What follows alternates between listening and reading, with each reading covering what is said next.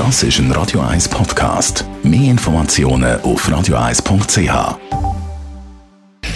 Sprechstunde auf Radio 1. Im Moment läuft eine Sendung im Schweizer Fernsehen, die heißt Ärzte vs. Internet, also Profis, medizinische Profis, Ärzte gegen Amateure, die im Internet nach der Diagnose suchen. Und äh, bei der letzten Folge, wo ich kurz hineingeschaut habe, haben die Ärzte verloren.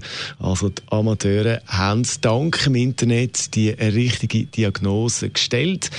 Also, der Dr. Google ist sozusagen am Werk gewesen. Merlin Guggenheim, Radio 1 Arzt. Macht es grundsätzlich Sinn, dass ich, bevor ich zum Arzt gehe, mal schnell ins Internet gehe, schaue, äh, was ich da könnte haben? Wenn ich das amigs mache, komme ich amigs Angst über, weil es ist meistens am Schluss der Tod.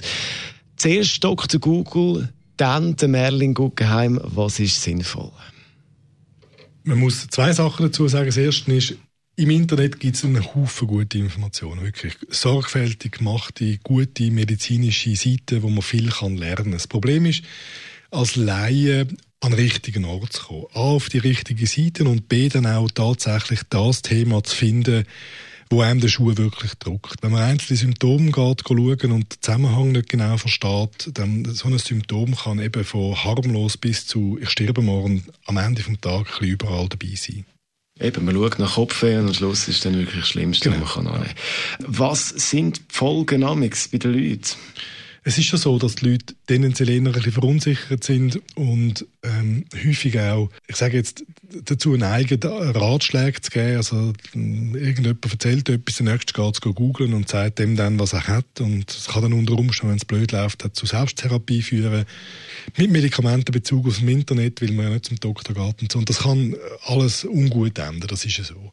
Ähm, es kann aber auch sein, dass man durchaus auf gute Fährten kommt, wenn man gerichtet suchen.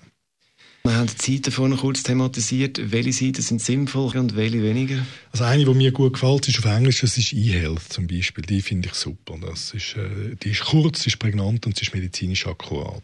Selbstdiagnosen im Internet, also man geht ein schauen, was es könnte sein. Jetzt, ab wann dann gleich zum Arzt gehen? Wenn man ein Problem hat, wo ein entweder schwer beschäftigen, dass es wirklich ein schwerwiegendes Problem ist oder eins, das ein bisschen länger auf, da ist, ohne dass es besser wird, dann würde ich zum Doktor gehen, bevor ich kann googlen. Und der Doktor, der hat das irgendwann einmal gelernt, oder? Es macht immer Sinn, sich mit einem Profi abzugeben.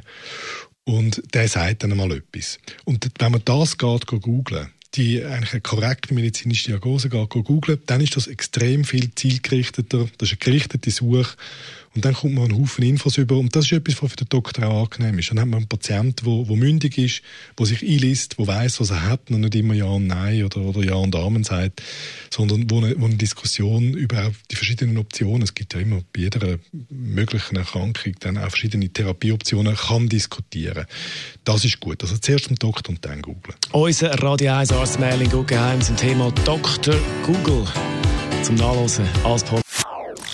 Das ist ein Radio 1 Podcast. Mehr Informationen auf radio1.ch.